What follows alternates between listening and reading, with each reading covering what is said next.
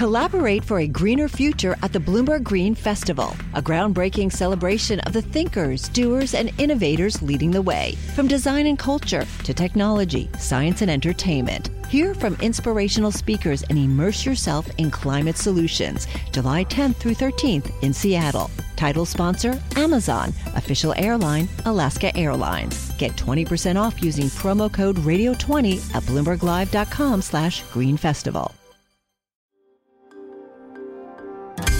Le entregamos todo lo que necesita saber para comenzar el día. Esto es Bloomberg Daybreak para los que escuchan en América Latina y el resto del mundo. Buenos días y bienvenido a Daybreak en español. Es miércoles 24 de agosto de 2022. Soy Eduardo Thompson y estas son las noticias principales. Los futuros accionarios en Wall Street esta mañana están con leves pérdidas. Europa también retrocede y Asia cerró a la baja. El mundo está expectante de los comentarios este viernes de Jerome Powell en Jackson Hole. Neil Kashkari, presidente de la Fed de Minneapolis, dijo que está muy claro que la Fed necesita aumentar aún más las tasas de interés para controlar la inflación, por lo cual aún no es momento de relajarse. En tanto, el crudo sube y el Bitcoin cae. El banco de inversión Goldman Sachs dijo que los hedge funds o fondos de cobertura aumentaron sus apuestas en algunas acciones tecnológicas de alta capitalización de Estados Unidos en el último trimestre. Amazon reemplazó a Microsoft como la apuesta a largo más popular. Por su parte, UBS Wealth Management dijo que la reciente alza de las acciones de crecimiento puede ser solo un repunte dentro de un mercado bajista o bear market. Siguen las repercusiones por los bots en Twitter. Reuters informó que la empresa está reorganizando equipos para acotar la información errónea y combatir los robots. Legisladores y expertos cibernéticos temen que vulnerabilidades en la plataforma representen una amenaza a la seguridad nacional después de que un ex jefe de seguridad señaló fallas en los protocolos de protección de datos.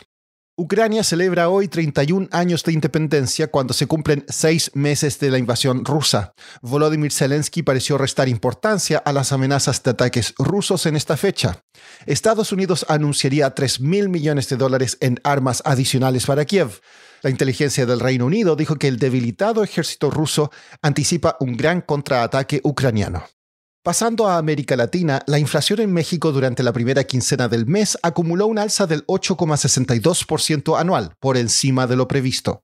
Siguiendo en México, el gobierno creó un ente descentralizado llamado Litio MX que se encargará de toda la industria del litio en el país. En tanto, los accionistas de Monex decidieron retirar la firma de servicios financieros de la Bolsa Mexicana de Valores. Se suma así a empresas como Aeroméxico y Lala. El PIB de Venezuela creció un 17,04% en el segundo trimestre en comparación con un año antes, según datos del Banco Central. El presidente Nicolás Maduro dijo que su gobierno logró reducir radicalmente la inflación y que podría bajar a un dígito entre 2023 y 2024.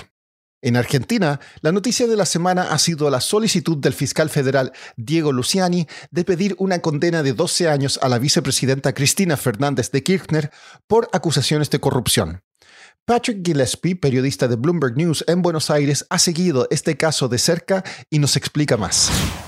El fiscal está acusando a Cristina Kirchner de manejar, en comillas, una asociación ilícita eh, entre ella, su familia, otros funcionarios de su gobierno y el empresario Lázaro Báez. Báez tenía una empresa de construcción que recibió muchos contratos de Kirchner cuando ella era presidenta entre 2007 y 2015.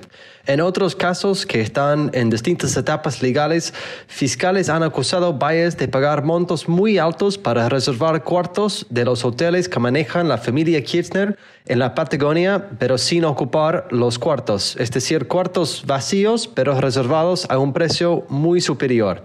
También es importante destacar, Eduardo, que este caso viene hace muchos años. Este caso empezó mucho antes de que Cristina Kirchner asumió como la vicepresidenta en 2019. Patrick, ¿hay alguna posibilidad de que Cristina Fernández vaya a la cárcel en el corto plazo? En breve, no es muy probable que Cristina Kirchner va a estar preso en el corto plazo. Primero, no hay fecha todavía en que un juez tomaría una decisión final en este caso. Ella también puede apelar a la Cámara Federal de Casación Después, ella podría apelar al caso aún una vez más a la Corte Suprema si esté aceptado por esos jueces.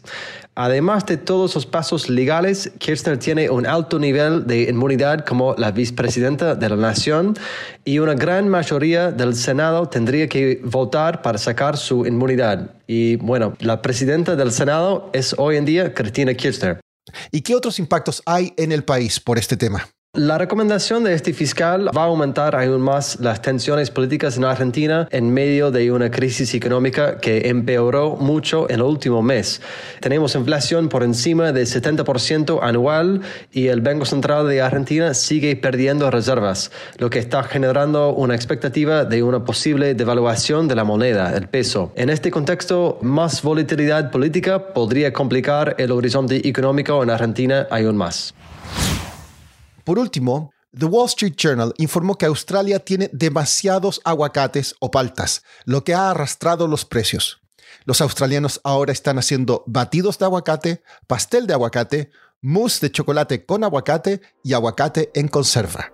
Eso es todo por hoy. Soy Eduardo Thompson. Gracias por escucharnos. Para conocer todas las noticias que necesita para comenzar el día, revise Daybreak en la app Bloomberg Professional, donde puede personalizar las noticias que desee recibir. También puede suscribirse a la versión solo audio en Spotify, Apple Podcasts o la plataforma de su preferencia. Eso es todo por hoy. Escuche de lunes a viernes Bloomberg Daybreak.